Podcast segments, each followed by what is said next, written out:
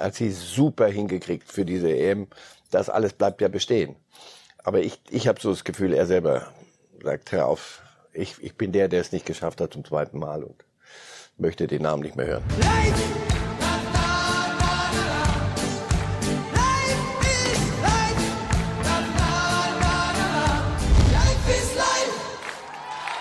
Und wir beginnen mit den schönsten Fotos dieses Fußballwochenendes. Christian Eriksen ist wieder da, spielt wieder für Dänemark und trifft wieder für Dänemark. 287 Tage nach diesem Schockmoment bei der Europameisterschaft, wo er gleich im ersten Spiel gegen die Finnen zusammenbrach. Ein großartiges Comeback für Dänemark.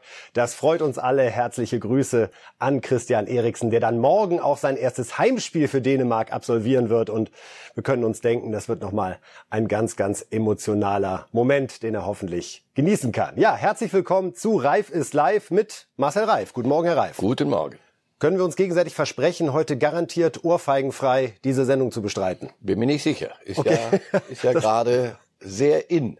Das heißt, lieber bisschen zurückhaltender sein bei meinen Fragen, damit die Distanz, die wir hier aufgebaut haben, zumindest räumlich erhalten bleibt. In Ordnung, nehme ich zur Kenntnis. Und wir reden über Italien und auch da kann man oh, zumindest von der tut, Ohrfeige tut auch schon ja. weh. Ne? Im übertragenen Sinne können wir natürlich auch da von einer Ohrfeige, von einer Watschen reden, wobei das wahrscheinlich gar nicht ausreicht, wenn man an die italienische Fußballseele denkt. Italien ist raus. Wir nehmen das zum Anlass, um einmal kurz zu schauen auf die ersten Playoff-Paarungen, die schon stattgefunden haben, diese Halbfinals, wo man sieht, wer alles schon seine WM Träume begraben musste. Also Wales schlägt Österreich, werden wir später auch noch vertiefen, sowohl was Wales betrifft mit einem überragenden Bale, aber auch Österreich, die es vergeigt haben. Schweden schlägt Tschechien und spielt jetzt eben gegen Wales. Italien verliert gegen Nordmazedonien und Portugal schlägt die Türkei mit 3 zu 1. Daraus folgt dann nämlich jetzt folgende Endspielpaarung. Dreimal geht's um alles, um drei Plätze geht. Auch da werden wir uns noch mal ganz kurz einen Blick drauf gönnen. Morgen spielt dann also Polen gegen Schweden, Portugal gegen Nordmazedonien, der Sieger aus Schottland, Ukraine. Das Spiel wurde verschoben gegen Wales. Und dazu sehen wir doch mal, wer eigentlich aus Europa schon alles dabei ist. Deutschland, Belgien, Serbien, Holland, Dänemark, Kroatien, Schweiz, Frankreich, Spanien, England. Ja, und Italien sehen wir nicht auf dieser Liste und werden es auch nicht sehen, Herr Reif. Das ist wieder so Fußball, oder? Vor neun Monaten wird Italien sensationell Europameister. Die Feierlichkeiten dauerten sicherlich mindestens bis Silvester noch an. Und jetzt sind sie bei der Fußball-Weltmeisterschaft nicht dabei. Ihre zum, Erklärung. Zum zweiten Mal in Folge. Das ist ja das, was einmal kann ja äh, Weihnachten und Ostern oder was auch immer zusammenfallen und das, das würde gehen, aber zweimal ist in Italien nicht mehr vermittelbar. Was ist die Erklärung? In der Tat, diese, dieser Europameistertitel, mit dem sie selber nicht gerechnet haben, der war wirklich sensationell. Und den haben sie entsprechend gefeiert, zu Recht. Und dann ging die Quali los fürs nächste Turnier. Und die haben sie irgendwie nicht auf die Reihe gekriegt. Also ich war meine Schweizer Freunde, herzlichen Glückwunsch und alles gut und, und wirklich Hut ab. Aber dennoch nur zweimal unentschieden gegen die Schweiz, zweimal Elfmeter in diesen Spielen vergurkt in der Gruppenphase.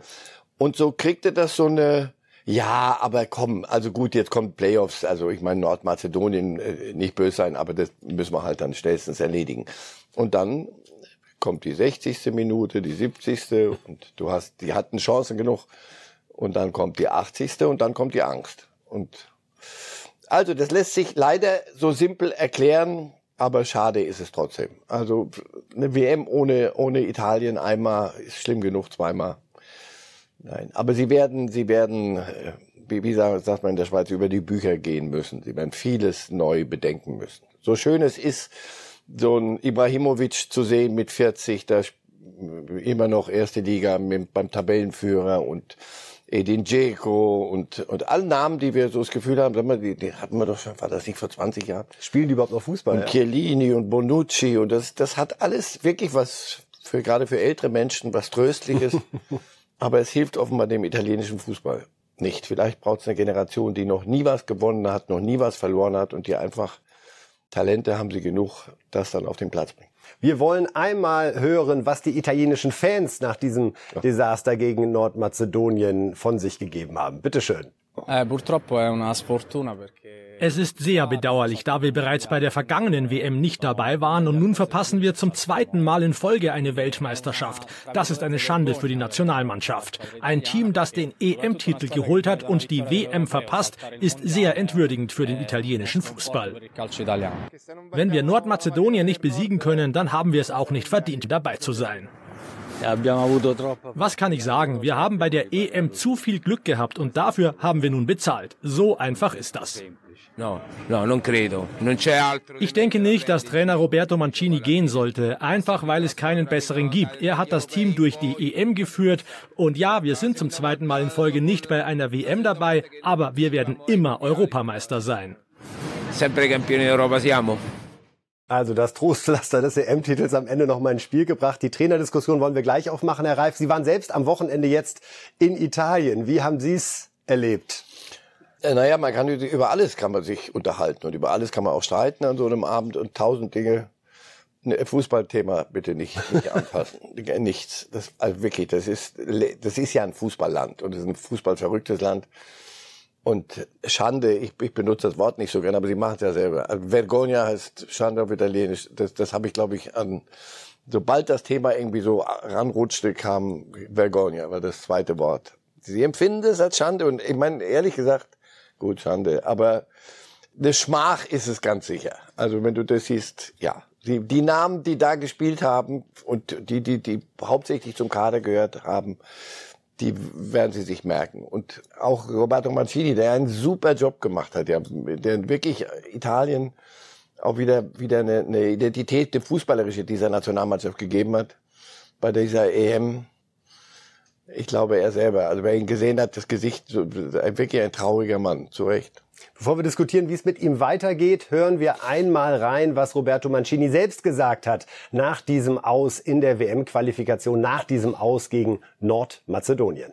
Come quest'estate è stata la im Sommer durfte ich die schönste Erfahrung in meiner Karriere machen und jetzt habe ich die größte Enttäuschung erlebt. Es fällt mir schwer, momentan über etwas anderes zu sprechen. Die nächsten Tage werden nicht leicht. Für die Spieler tut es mir unendlich leid. Sie sind eine Mannschaft, die es in den vergangenen drei Jahren verdient hat, eine Europameisterschaft zu gewinnen. Aber sie haben es nicht verdient, zum zweiten Mal in Folge eine Weltmeisterschaft zu verpassen. Aber das ist eben Fußball. È una squadra che in tre anni ha giocato benissimo, ha vinto un europeo con merito. Soweit also Trainer Mancini, der es geschafft hat, ja 37 Spiele ungeschlagen zu bleiben mit dieser italienischen Nationalmannschaft von 2018 bis 2021. Herr Reif, Sie glauben, es wird einen Wechsel auf der Trainerposition geben? Ich, ich fürchte ja. Ich glaube auch er selber weiß, dass er halt sowohl mit diesem EM-Titel äh, sich einen Namen gemacht hat, äh, noch einen größeren, als er ihn schon immer hatte, weil er war ein unfassbar guter Fußballspieler, wirklich oft genug gesehen. Aber jetzt natürlich auch, er ist der Trainer verantwortlich für eine Qualifikation und nicht ein Spiel, in dem man an einem Abend mal alles, alles falsch machen kann, sondern wirklich eine Qualifikation mit einer Gruppenphase, mit allem drum und dran. Und wenn du es dann nicht schaffst, zu einer WM zu fahren, wir werden auch über andere reden und dann guckst du, Kanada ist aber alle wirklich, ich freue mich da sehr, nur für die Italiener ist das, ist das, wie die weiter Fußball spielen bis Ende der Saison, weiß ich nicht. Es wird jetzt schon über Namen spekuliert, natürlich in Italien, auch da sind die Italiener sehr, sehr schnell. Fabio Cannavaro ist einer, der da fällt, selbst ja als Spieler Weltmeister geworden 2006 hier in Deutschland, Weltfußballer. Ancelotti wird auch gespielt. Ist Cannavaro für Sie eine Variante, die jetzt in die Zeit passen würde, auch bei Italien? Cannavaro wäre der Nächste. Ancelotti nicht, glaube ich nicht. Carlo wird, wird noch bisschen Real Madrid. Muss noch ein, zwei Mal die Champions League gewinnen, ja, bevor sich wieder mit Spaß am Club. Wird es vielleicht irgendwann mal werden, wenn sie wieder auf Seniorität gehen. Aber Cannavaro wäre, wäre, hat gezeigt, dass er ein guter Trainer ist. Saudi-Arabien ist er, glaube ich, ne? Und macht dann da einen ordentlichen Job. Aber alles, was man hört, es wäre die natürliche Folge. Oder sie, sie, sie aber hm, ja, den Verstand, bei Verstand zu bleiben, jetzt bei Italiener bei Verstand bleiben. Mit so viel Emotion, das hat mit Verstand nichts mehr zu tun. Aber wenn sie bei Verstand blieben, würden sie sagen, würden sie versuchen, Mancini zu überreden. Wie gesagt, nochmal, er hat einen, er hat sie super hingekriegt für diese EM. Das alles bleibt ja bestehen. Aber ich, ich habe so das Gefühl, er selber sagt, hör auf, ich, ich bin der, der es nicht geschafft hat zum zweiten Mal und möchte den Namen nicht mehr hören. Große Enttäuschung auch in Österreich. Franco Foda mit Österreich auch rausgegangen gegen Wales Goldene Generation, verloren. ja. Die Süddeutsche hat so schön geschrieben, die Generation vielleicht. Es war immer so, Ja, ja. Da eine Fantasie, die da mitschwang. David Alaba, auch der jetzt nicht bei der Weltmeisterschaft dabei. In den viereinhalb Jahren unter Foda haben sie es nicht einmal geschafft, eine Mannschaft zu schlagen, die über ihnen in der Weltrangliste steht. Das irgendwie dann auch Ja, zeigt, und wo dann die bist Limits du halt sind. nicht gut genug. Das ist, ist halt einfach so. Sie haben wirklich ihre, wurden nicht müde von ihrer goldenen Generation zu sprechen. Und für solche Länder, das ist ja wichtig. Das sind ja solche Schwellenländer immer, die, wenn es geht, geht's, vielleicht, vielleicht nicht. Ich meine Schweizer, ja, sind wie, wie automatisch wieder dabei. Und an denen müß, müssten sich die Österreicher messen. Nicht dann, dann äh, einmal alle drei Jahre gegen Deutschland spielen und da ist dann die, das Spiel des Jahrhunderts sondern einfach mal seriös dann mit so einer Generation, die sie wirklich hatten oder haben, mal so ein Turnier hinzukriegen. Und das, die Ergebnisse waren zu wenig. Einfach nicht verdient, halt so eine WM zu, WM zu fahren. Wir sind gespannt, wie es jetzt weitergeht bei den Playoffs am äh, Dienstag. Unter anderem dann ja Portugal gegen Nordmazedonien. Da sind wir sehr gespannt drauf. Also jetzt steht schon fest, Alaba nicht bei der Weltmeisterschaft dabei, Haaland nicht bei der Weltmeisterschaft dabei, all die italienischen Europameisterhelden nicht bei der WM dabei. Aber einer, der träumt noch davon. Gareth Bale, der hat diese K.O.-Spiele schon jetzt geprägt, denn ja, Wales hat eben 2 zu 1 gegen diese Österreicher gewonnen mit äh, zwei Toren. Marcel Reif kriegt gerade eine Eilmeldung von Bild, das Von lassen Bild, wir durchgehen im Studio, das kostet keine Getränkerunde. Und äh, wir wollen jetzt über Bale reden und Aufhänger ist ein äh, E-Mail, die ich von einem treuen Reif ist Live-Fan bekommen habe, Hanno Herzler aus Greifenstein-Beilstein. Hanno Herzler hatte uns äh, geschrieben und sagte, wir haben regelmäßig Appelle an Achtsamkeit, Respekt und fairen Umgang miteinander, auch in der Sportwelt. Da sollten wir es nicht unkommentiert hinnehmen, wie die Marker diesen Sportler und Menschen bloßgestellt hat. Oder was denken Sie? Herr Herzler, wir sehen es genau wie Sie. Wir sollten einmal darüber sprechen. Es ist ein Kommentar erschienen in der spanischen Sportzeitung Marca, die in Madrid erscheint, immer sehr, sehr nah an Real ist, wo Gareth Bale ja spielt. Und wir äh, blenden Ihnen einmal die Formulierungen ein, denn dort wird Bale mit einem Parasiten verglichen. Ich zitiere einmal. Anders als beim Floh, der Laus oder der Bettwanze verursacht der Bale-Parasit bei seinem Wirt keinen Juckreiz oder Krankheiten, aber er lacht und macht sich über den lustig, von dem er lebt. Er lacht, applaudiert, schmeißt sich selbst zu Boden, singt als einen Teil seiner entwürdigenden Zeremonie, die allerdings zum Glück, wie alle Unglücke, ihr Ablaufdatum hat.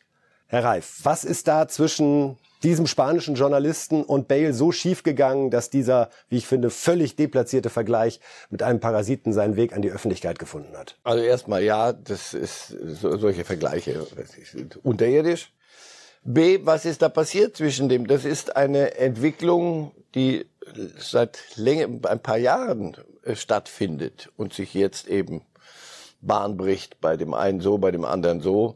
Bale und Real Madrid war ein Missverständnis von der ersten Sekunde an.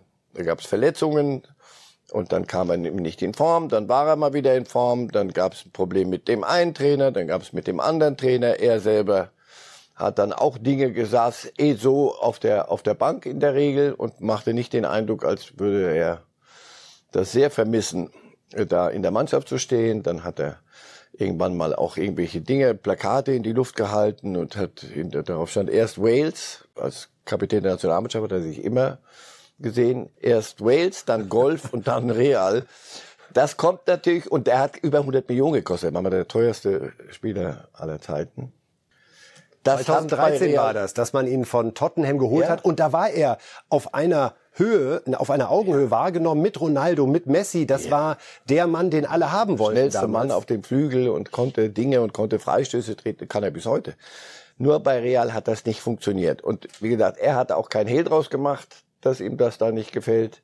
Aber er blieb und er hat's ausgesessen. Das ist das, was die Spanier geärgert hat. Das meinen Sie mit Ablaufdatum, weil eben jetzt in diesem Sommer läuft der, Vertrag, ausläuft. Endlich für beide Seiten aus. Und es war ja auch so, dass er den El Clasico versäumt hat, sich dort verletzt abgemeldet hatte, um dann eben vier Tage später diese Gala in der WM-Quali spielen zu können. Das Verhältnis reden, ist zerrüttet. Ja, wir reden auf der Nehmerseite dann schon über Real Madrid und die haben eine gewisse Selbstwahrnehmung und wenn dann ein, ein Spieler, der, jeder Spieler muss sich glücklich schätzen und dem Herrgott danken, dass er für Real Madrid äh, das weiße Trikot irgendwie überstreifen darf. Das hat er nicht äh, in den letzten Jahren in, in ausreichendem Maße demonstriert und das hat man in Madrid zur Kenntnis genommen. Also wenn, man wenn da dieses Missverständnis endlich endet, wirklich, weil es ist unschön. Also da gab es die ganze über Jahre Szenen, wirklich, wenn du ihn auf der auf der Bank gesehen hast oder auf der Tribüne, uah, hat mit Fußball nichts zu tun. Auf dem Papier sieht seine Realkarriere ja super aus. Viermal die Champions League gewonnen und er hat sich seine besonderen Momente, muss man sagen, auch immer für Champions League Finals, Finals ja. ausgesucht. Einmal äh, gegen Atletico Madrid als Einwechselspieler getroffen, dann gegen Liverpool als Einwechselspieler zwei Tore gemacht, auch im Finale. Ein schöner als das andere. Ja. Absolut. War da. Wie, wie, kann wie kann diese Karriere jetzt weitergehen? Ist das für Bale weitestgehend auserzählt? Landet er jetzt auch in Italien, wie Sie vorhin mal angedeutet haben? Ist er schon die Kategorie, so ein bisschen alten Teil und noch mal kurz gucken? Oder ist in dem noch was zu spüren, was für Größeres taugt? Ist nicht mein Ding, sondern sein Ding. Er muss selber muss, muss wissen, ob er noch Fußball spielen will oder sein Golfhandicap in, in schwindelnde Tiefen zu, zu spielen. Was er kann, haben wir jetzt gesehen am Wochenende gegen, gegen Österreich er könnte immer noch, wenn er denn, wenn er denn will. Nochmal, und es geht um einen Spieler mit seinen Fähigkeiten bei Real Madrid. Ist, bei Real Madrid gab es, weiß ich nicht, zig, die, die es nicht geschafft haben und die sind dann gegangen geblieben und hat kein Mensch zur Kenntnis genommen. Aber bei ihm sieht man ja, was, was er hätte geben können und wo man, was man sich gegenseitig hätte geben können, außer in, in paar Finals. Aber der Rest dazwischen war unterirdisch für beide Seiten. Insofern, er kann noch wenn er denn möchte. Also nur Kapitän der, der malisischen Nationalmannschaft zu sein, das glaube ich, ist als Arbeitsnachweis ein bisschen wenig. Er wird schon einen Club finden müssen, war dann ausgeliehen mal nach Tottenham.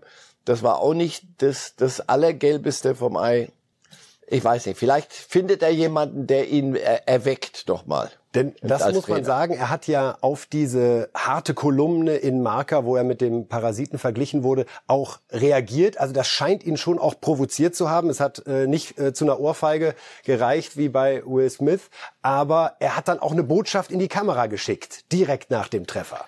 Ja, ja, und die, ist, die müssen wir ja nicht jetzt für, für junge Menschen nochmal äh, zitieren. Jedenfalls war deutlich, dass er das zur Kenntnis genommen hat. Aber das halte ich noch nicht für so ich erstaunlich. Als also wenn, wenn mich jemand reden. so bezeichnet, würde ich das auch zur Kenntnis nehmen. Nochmal, diese ganze Geschichte ist unschön, über Jahre jetzt schon. Äh, jetzt hat sie einen Höhepunkt in, dem, in diesem Kommentar. Marca ist das Hausblatt von Real also das, das da ist wird so schon mal auf Bestellung gearbeitet. Ja, das hat schon sowas. Er hat für den Klassiker abmelden und dann zwei Tore machen gegen Österreich. ist ganz lustig, aber nicht, wenn man äh, bei Real sich abgemeldet hat. Das gibt dann eine Watsche. Ohne einen Vereinsvorschlag für Bale entlasse ich Sie nicht aus dem Thema? Paris wird suchen. Das zum Beispiel. Wenn Sie sagen, guck mal, da könnte er noch mal. Der, er hat Globetrotter-Potenzial. Vielleicht denken die aber völlig anders. Also England wäre schon noch mal Tottenham, wenn, wenn er zu einer Stabilität findet. Vielleicht hat ja auch Tottenham Bedarf, wie Sie richtig sagen, falls Kane im Sommer doch den Verein wechseln sollte. Ja, jetzt reden wir über unsere Nationalmannschaft. Die befindet sich zwischen zwei Spielen, hat am Samstag 2 zu 0 gegen Israel gewonnen und spielt am Dienstag bei unserem Lieblingsgegner Holland. Werden wir ein bisschen später drauf kommen hier. Aber zunächst mal die Bilanz von Hansi Flick. Acht Spiele, acht Siege. Herr Reif, das kann doch nicht so weitergehen, oder? Doch, doch, kann, kann, von mir aus kann Was hat er vor? Schon. Erst die sechs Titel mit Bayern im ersten Jahr und jetzt sagt er einfach mal, ich gewinne jedes Spiel. Dienstag wird schon mal, da, da kriegen wir mal einen Gegner jetzt. Hansi Flick, das weiß er ja auch. Also der ist ja nicht, der ist ja nicht verrückt und ist ja schon ein bisschen länger dabei. Und auch mit Bayern hat, haben die nicht nur gewonnen in der Zeit des Six Trupels oder was das da war. Ähm, es war bisher, was die Gegner anging, ein, ein schön entspanntes Reingleiten in diese Position. Jetzt langsam äh, kommt Butter an die Fische. Wir wollen mal die einzelnen Themen abhaken, die sich ergeben haben. Da ist zum einen die Kritik von äh, Per Mertesacker, der äh, Schlotterbeck einen Arroganzanfall vorgeworfen hat, als er den Ball gegen die Israeli vertändelt hatte und dann einen Elfmeter verursachte angemessene Wortwahl? Ach, das, das war entspannt. Man hatte 2 zu 0 gegen Israel gewonnen. Es ging um nichts. Also da ist man entspannt. Wenn man, wenn es wirklich hart auf hart geht, dann ist, glaube ich, auch per Mertesacker ein bisschen konzentrierter in der Wortwahl. Das war so leicht dahergesagt. Also Arroganz, hör auf. Komm, wenn es denn von mir aus Arroganz. Schlotterberg hat ein richtig gutes Spiel gemacht. Im Gegenteil, ich finde sogar, äh, hat, hat sich verdächtig gemacht für die Zukunft. Auf, Nicht nur was die Nationalmannschaft Position. betrifft, sondern vielleicht auch Dortmund oder Bayern? Zum Beispiel. Also wer, wer auf dem Niveau dann so problemlos sein erstes Spiel abliefert und am Ende so ein Ding macht, aber er, er ist, ja nicht das erste Mal, sondern auch Christian Streich hat ja mit ihm diverse Scharmützelchen schon in der Richtung, weil er da neigt ein bisschen zum Überschwang, der junge Mann aber arrogant. Also, äh, wenn, er, wenn das sein letzter Fehler war auf der Position, holter die Polter. Timo Werner hat getroffen. Wir hatten hier bei Reifes Live am Donnerstag schon drüber gesprochen. Sie sind der ganz klaren Überzeugung, er braucht einen Wechsel im Sommer, weil er einfach spielen muss. Und Hansi Flick äh, hat das ähnlich formuliert, ihn ein bisschen angestupst zu sagen, muss sich Gedanken darüber machen, denn bei der WM eine feste Größe zu sein, das funktioniert nur, wenn man Stammspieler ist. Wenn Sie Werner jetzt so über das Wochenende erlebt haben, ich finde, man hat schon den Eindruck, das arbeitet in ihm. Das ist jetzt Ende März, da muss jetzt irgendwann in den nächsten Wochen auch eine Entscheidung für ihn fallen, äh, zumindest erstmal im Kopf für sich. Ja, ich will woanders hin, um sich dann mit Vereinen ernsthaft zu beschäftigen. Hat Sie das eher bestärkt, aber wenn Sie auch Hansi Flick hören an diesem Wochenende, dass es da im Sommer woanders hingehen muss? Ja, aber das ist ja nicht, nicht, äh, hat ja Hansi Flick ja keinen, An äh, nicht Arroganz, aber sondern Erkenntnisanfall gehabt, sondern das ist so eine banale Geschichte. Der will WM spielen und hat überhaupt keine Spielpraxis. Und Spieler auf diesem Niveau, dieser Qualität brauchen ja einen Rhythmus. Und er hat den einfach nicht bei dem Club.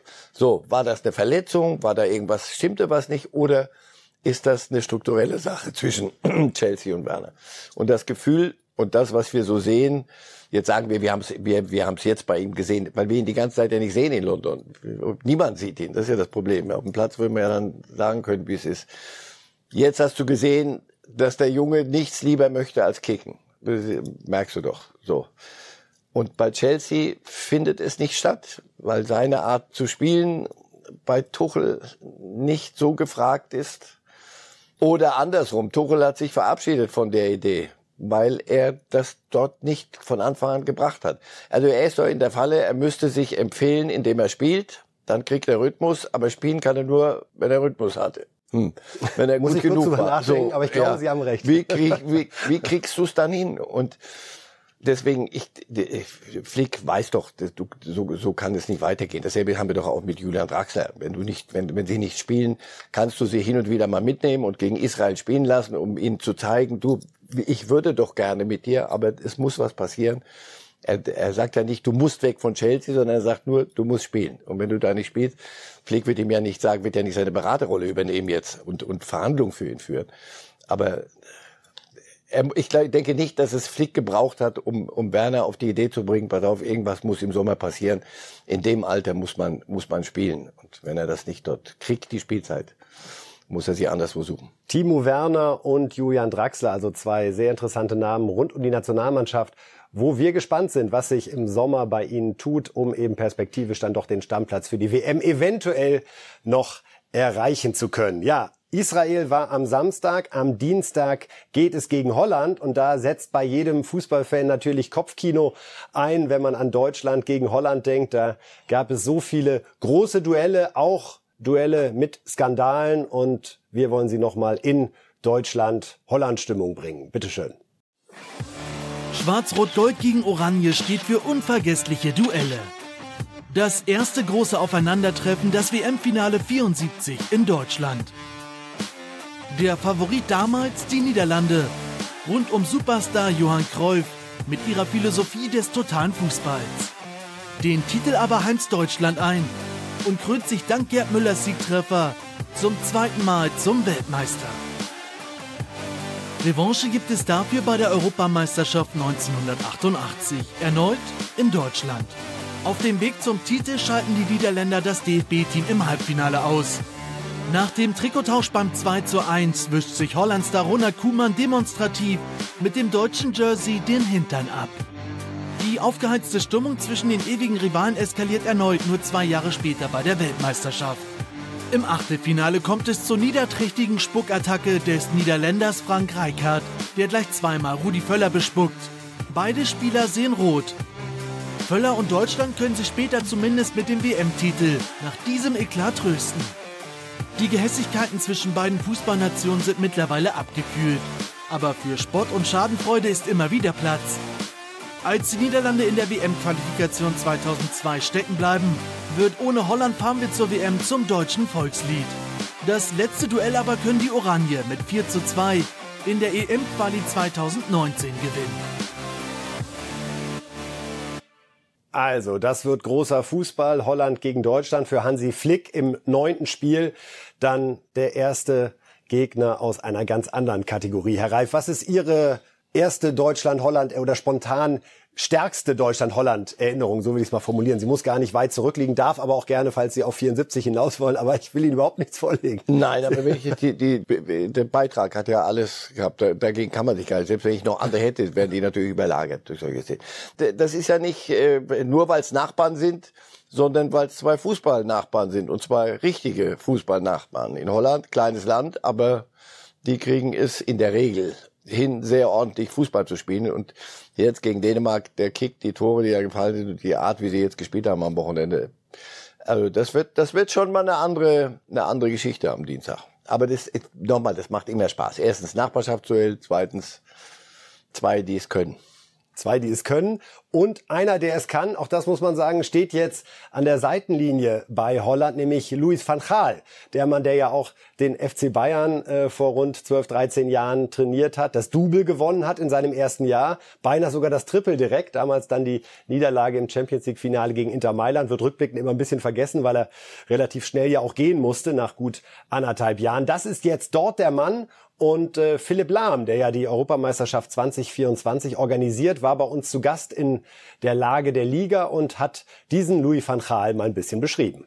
Philipp, äh, lächeln wir mal schauen, ob wir das am Dienstag machen. Da geht's gegen Louis van Gaal. Äh, er ist nach einer Corona-Erkrankung wieder zurück auf der Bank.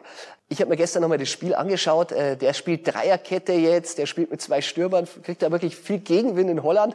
Hast du da auch ein bisschen gestockt? Ich meine, Louis van Gaal mit Dreierkette, ich meine, er hat wirklich dieses Spielsystem bei Bayern mit der Viererkette geprägt, dass er in dem Alter nochmal so eine Wandlung macht. Hättest du ihm das zugetraut? Ich weiß jetzt nicht, wie, wie die letzten, also so wie die letzte Periode als Nationaltrainer auch war, ob er nicht da auch teilweise mit Fünferkette gespielt hat während der WM, das weiß ich gar nicht mehr genau. Ähm, aber klar, was er bei uns reingebracht hat beim äh, beim FC Bayern war eben das mehr Ballbesitz eben mit einer Viererkette hinten. Ja, er hat, er, ich glaube, er hat dem FC Bayern eben ein neues Gesicht damals auch gegeben, eine neue Art äh, Fußball zu spielen, eben mehr Kontrolle über das Spiel auch zu haben. Und ähm, ja, ich bin gespannt auf Dienstag. Ich freue mich wirklich, auch ihn mal wieder so im Fernseher zu sehen. Ähm, ich bin gespannt. Ja, nicht nur nicht nur Philipp Lahm ist gespannt, wie Louis van Gaal mit der holländischen Nationalmannschaft zurechtkommt und die holländische Nationalmannschaft mit ihm. Das ist ja, finde ich, einer der spannendsten Trainertypen, äh, die wir auf diesem Globus haben, oder? Ja, also in Holland mit einer Dreierkette und zwei Stürmern zu spielen, in einem Heide, in dem, wo nichts heiliger ist als das, was Johann Cruyff mal äh, vom Berge runtergebracht hat auf steinernen Tafeln, Viererkette und dann drei, drei 4-3-3 äh, und alles andere geht gar nicht. Bei Ajax dürfte gar nicht auf die Idee kommen, was anderes zu machen. Und Van Gaal ist einer, der überall, wo er hingeht, gesagt hat, ich habe es erfunden, ich weiß, wie es geht und deswegen machen wir es jetzt so, wie ich sage.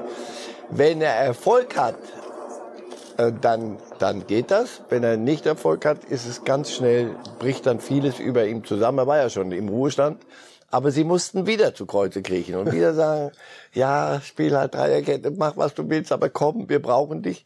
Und so wie sie jetzt spielen und so wie, wie gesagt, am Wochenende, das, das lässt sich gut ansehen, ja. Aber er ist schon, er ist schon eine, eine Type. Ich habe ihn mehrfach erlebt, selber auch als, als Kommentator, der, vor Spielen dann so eine halbe Stunde zusammensitzen Alter Falter, der hatte, der hatte bestimmte Rituale und ganz bestimmte Dinge mit, mit Menschen umzugehen, erstmal zu gucken, wie es funktioniert. Er hatte erstmal die Hand fast gebrochen, so, und dann hat er immer in die Augen geguckt. So lange, so lange, so, und dachte ich mir, boah, boah, boah, Wahnsinn, Wahnsinn, Psycho. Aber so ist er. Ähm, er hat einiges auf dem Kerbholz, was Erfolge angeht. Von daher, alles gut. Aus diesem Handschlag, den Sie gerade erwähnen, hat er mal abgeleitet, Mario Gomez vorerst auf der Bank zu lassen bei Bayern, weil ihm der Hand Händedruck zu schwach war zur Begrüßung. Solche Dinge hat er dann einfließen lassen, um wirklich die ganz großen oh. Entscheidungen zu treffen. Und unser einer dachte, wenn es so ist, dann ist es halt so. Wer ihm widersprechen, boah, wenn der sauer war, war es schon schwierig. Schwierig. Wir sind gespannt, was die deutsche Nationalmannschaft gegen Holland auf den Rasen bringt. Und wir wollen jetzt mal schauen, was sich in Sachen WM-Qualifikation denn sonst noch so getan hat.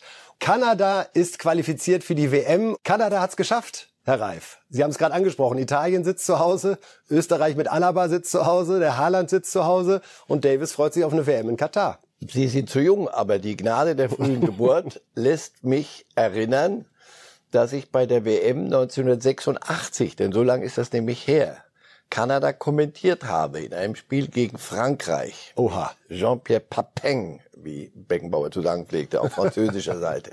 Da war Kanada mal bei der WM. Und äh, die, die jüngeren Reporter jetzt, damit musst du dich beschäftigen. Die Holländer kriegst du so hin, äh, das kriegt man alles hin. Aber mit Kanada, da möchte ich wirklich Details dann.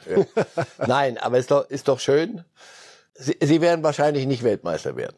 Aber für Davis, und der konnte nicht mitspielen, ja, die schaffen es auch ohne Davis. Also irgendwie können, können die was, oder? Sie haben jetzt 4 zu 0 gegen Jamaika gewonnen. Na bitte. Und wir gucken mal auf die Ergebnisse von diesem Wochenende aus der CONCACAF Quali, eines der schönsten Worte, finde ich, die mhm. der Fußball je vorher gebracht hat. Mit den schönsten Flaggen auch. So, genau. USA schlägt also Panama 5 zu 1, Kanada 4 zu 0 gegen Jamaika, Honduras, Mexiko 0 zu 1 und El Salvador verliert gegen Costa Rica. Daraus folgt folgende Tabelle. Ein Spieltag steht dort noch aus. Es sind direkt qualifiziert die ersten drei, wie Sie dort sehen. Kanada ist schon durch, USA und Mexiko noch nicht und Costa Rica steht aktuell auf Platz vier. Da wird dann letztendlich nochmal eine K.O.-Runde gespielt. Also man hätte diese WM-Quali auch ein bisschen einfacher vielleicht organisieren können, aber wir hangeln uns von K.O. zu K.O.-Runde. Ja, Herr Reif, wenn man jetzt sieht, Kanada ist durch, USA und Mexiko haben zumindest gute Chancen, aber noch nicht geschafft. Das sind ja auch die Länder, wo wir die Fußball-Weltmeisterschaft 2026 austragen werden. Zumindest scheint man bei allen gut vorbereitet zu sein und die Hausaufgaben bislang erledigt zu haben. Ja, und wirklich bei allem Respekt vor den anderen in dieser, dieser CONCACAF-Gruppe, mir gefällt das Wort auch. ähm, da, die, die, die sind schon notorische Teilnehmer mittlerweile. USA, da ist eine Basis da. Und Mexiko, Mexiko nicht bei der WM wäre in Mittel- und Südamerika ähnlich wie wenn Italien in Europa nicht dabei. Insofern freuen wir uns für Kanada, wir freuen uns für Davis, dass er jetzt als Bayern-Star diese WM in Katar spielen kann. So, und jetzt fassen wir für Sie mal zusammen, was sich in Südamerika denn an diesem Wochenende getan hat. Brasilien empfängt Chile. Die Chilenen müssen gewinnen und auf Schützenhilfe hoffen, wenn man sich noch direkt qualifizieren möchte. Die erste Chance gehört den Chilenen. Ex-Hoffenheimer Vargas verzieht allerdings deutlich. Die Brasilianer können locker aufspielen. Tun sie auch. Klares Foul an Neymar. Der tritt den fälligen Elfmeter selbst an und verliert Bravo mustergültig. Chile sichtlich geschockt. Es dauert nach dem Anstoß nur 21 Sekunden. Da schlägt der Ball erneut ein. 2 zu 0 Brasilien. Erstes Länderspieltor für Realstar Vinicius Junior. Vinny verschenkte vor dem Spiel 120 Tickets an Familie und Freunde. Und an alter Wirkungsstätte wollte er dann auch liefern. Gesagt, getan. In Minute 70 kam es dann noch dicker. Wieder Bravo im Fokus. Der rammt Anthony um. Elf Meter. Dieses Mal darf Coutinho ran. Als Dankeschön an Neymar mimt er seinen Anlauf und netzt ebenfalls unten links ein. Den Schlusspunkt setzt am Ende Richarlison. 4 zu 0. Für Chile sinken die WM-Chancen gen Null. Vom Maracanã schauen wir ins La Bombonera. Argentinien, ebenfalls schon qualifiziert, trifft auf Schlusslicht Venezuela. Argentinien von Beginn an spielbestimmt. Mit der ersten größeren Chance aber erst in Minute 35. Und die bringt gleich Zählbares. Rodrigo de Paul steckt durch die Hosenträger durch. Ex-Stuttgarter Nicolas Gonzalez bleibt eiskalt. 1 zu 0 für die Albiceleste. Danach plätschert das Spiel vor sich hin. Das nächste Highlight bietet die Partie dann erst in Minute 79. Und was für eins. Nach tollem langen Ball ist Di Maria durch. Sieht, dass der Goalie rausrückt und macht, was man eben macht, wenn man es beherrscht. Tolles Tor von Di Maria. In der 82. Minute darf der Goat dann auch noch mal ran. Dieses Mal bereitet Di Maria vor. Lupfen kann er eben. Und Torwart Farinez, der geht freiwillig aus dem Weg. 3 zu 0, Argentinien damit seit 30 Spielen ungeschlagen.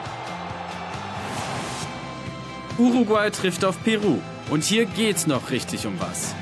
Mit einem Sieg qualifiziert sich Uruguay direkt, Peru so gut wie. Die erste Chance gehört den Peruanern, La Padula zu zentral.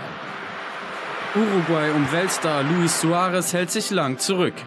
Die erste große Chance in der 42. Minute bringt aber gleich Gefahr und im Nachschuss auch die Führung. 1 zu 0, de Irascaeta. Auch die nächste Chance gehört dem Gastgeber. Valverde mit dem Lattenkracher. Dieses Mal sitzt der Nachschuss allerdings nicht. Von Peru kam so gut wie nichts. Ein letzter langer Ball wird nochmal zu einem kleinen Aufreger. Beim Schiedsrichter wird noch zart angefragt, ob der Ball nicht doch die Linie überquert hat. Der winkt ab und dann ist Schluss. Uruguay qualifiziert sich mit diesem Sieg direkt für die WM in Katar. Der Jubel nach dem Spiel grenzenlos. Also große Freude bei Uruguay und in Brasilien und Argentinien sagt man nach solchen Spielen gleich, her mit dem Titel, ne, wir sind Favorit. Plötzlich strahlen sie alle wieder. Neymar glücklich, Messi glücklich. In dem Fall ist die Länderspielreise dann offenbar sehr belebend für Geist und Körper. Ja, und ähm, Cavani haben wir eben gesehen bei Uruguay. Also da sind ein paar ältere sage ich nicht, aber ein paar sehr erwachsene Herren, die zu dieser die ja, die zu dieser WM fahren werden und und Messi hat ja auch angedeutet. Also für Di Maria wird's die letzte, hat er schon gesagt, die letzte WM. Messi hat angedeutet, bei Neymar muss man sehen, wie viel, wie viel Spaß ihm, das meine ich jetzt ohne jede Hemme, wie viel Spaß ihm Fußball noch machen wird. Paris, denke ich, wird irgendwas passieren. Also wurscht. Jedenfalls, die, die werden noch mal alles probieren bei dieser WM. Bis die letzte mal, Ausfahrt. Wir gucken mal auf die Tabelle der Südamerika-Gruppe. Da sehen wir, die ersten vier sind da auch schon durch. Also Brasilien, Argentinien, Ecuador, Uruguay, den Jubel haben wir gerade gesehen. Da geht es jetzt nur noch darum, wer ein weiteres Playoff-Spiel bestreiten darf.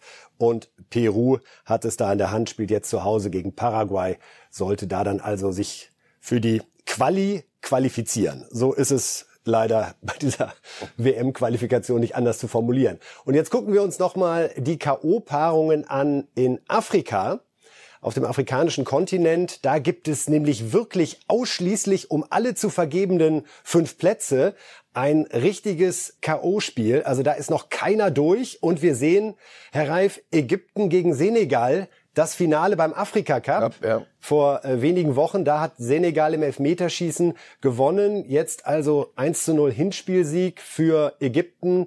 Salah gegen Manet. Also auch hier ist klar, es kann nur einer schaffen. Und wir haben Kamerun, Algerien, Ghana, Nigeria, Kongo, Marokko, Mali, Tunesien. Noch kurz zu Ägypten, Senegal.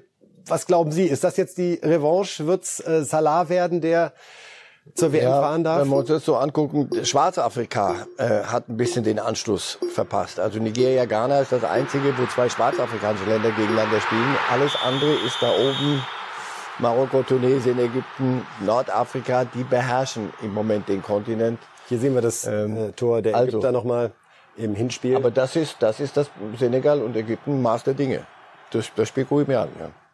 Wunderbar. Wir werden am Freitag bei Reifes Live dann wirklich die große Übersicht haben mit fast allen dann ja feststehenden Teilnehmern bei der Fußball-WM 2022 in Katar.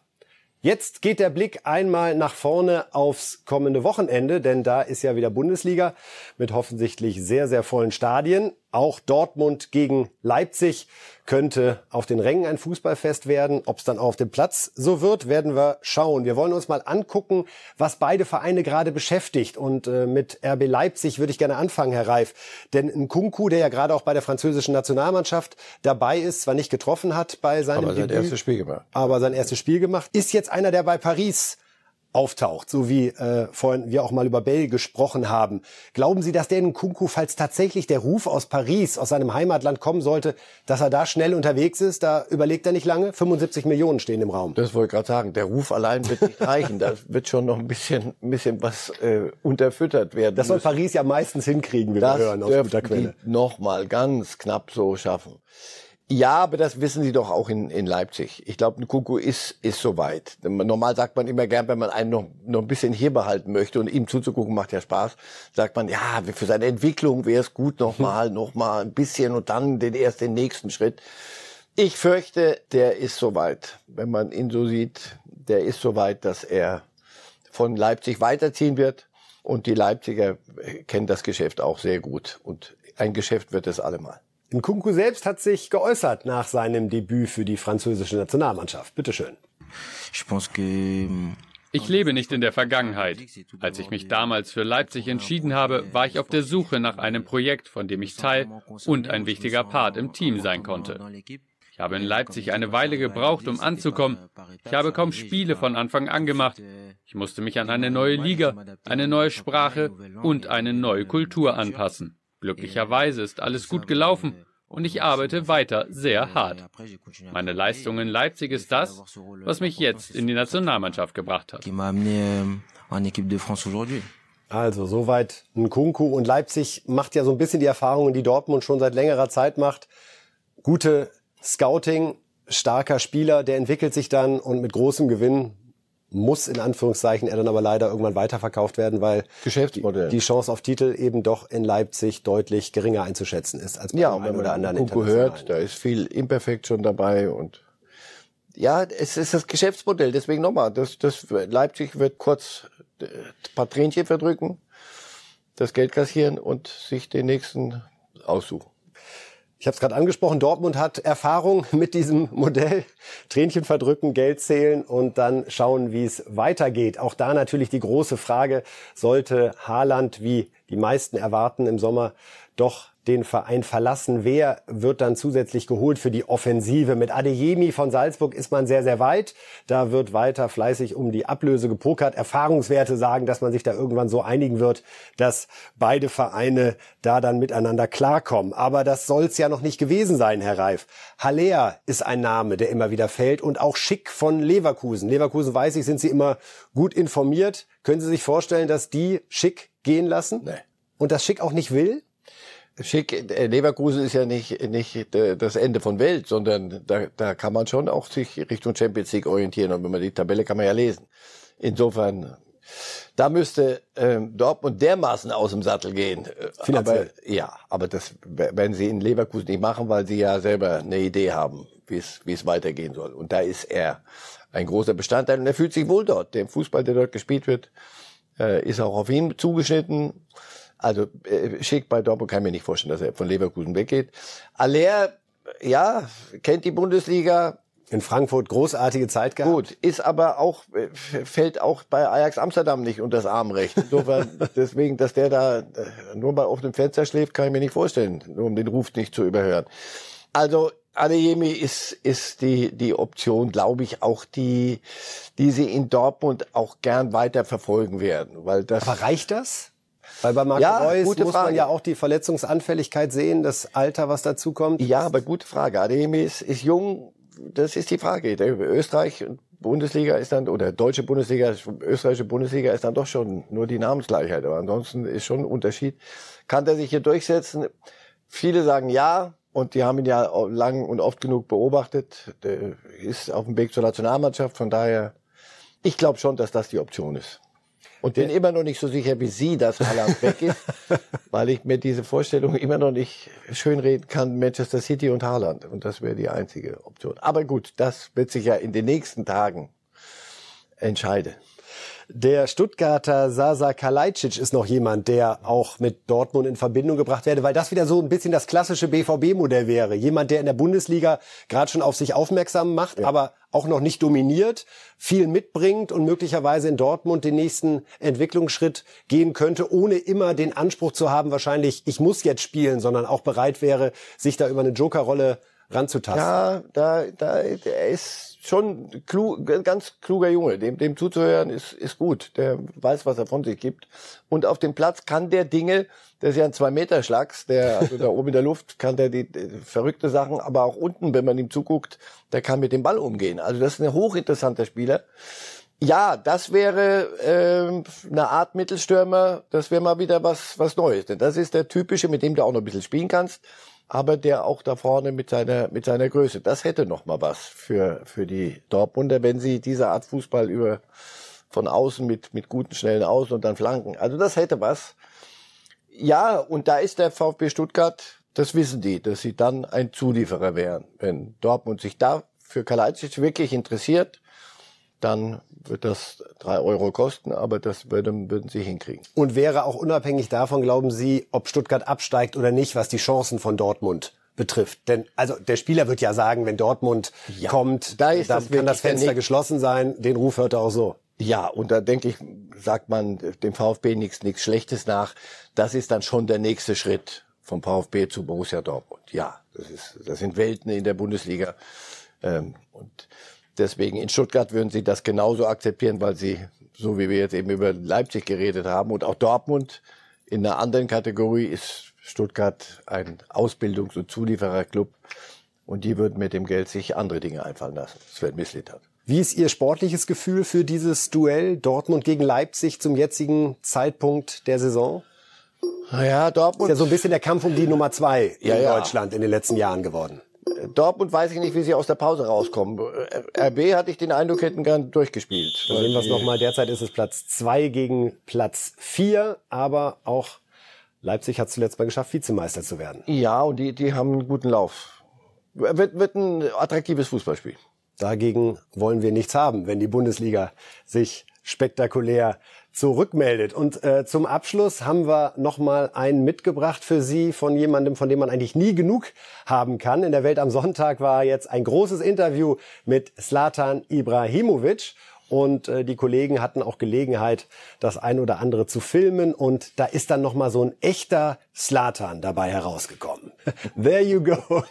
Ich höre nicht auf, solange ich keinen sehe, der besser ist als ich. Dieses Selbstbewusstsein muss man schon irgendwie erfinden, oder? Was der mit sich herumträgt. Ja, aber das trägt er schon seit vielen Jahren mit sich rum. Nur er hat dann auch geliefert. Ja, er ist zwar ein Wandervogel, hat wirklich alle großen Vereine, hat man so das Gefühl, äh, in Europa durchgemacht. Bitteschön.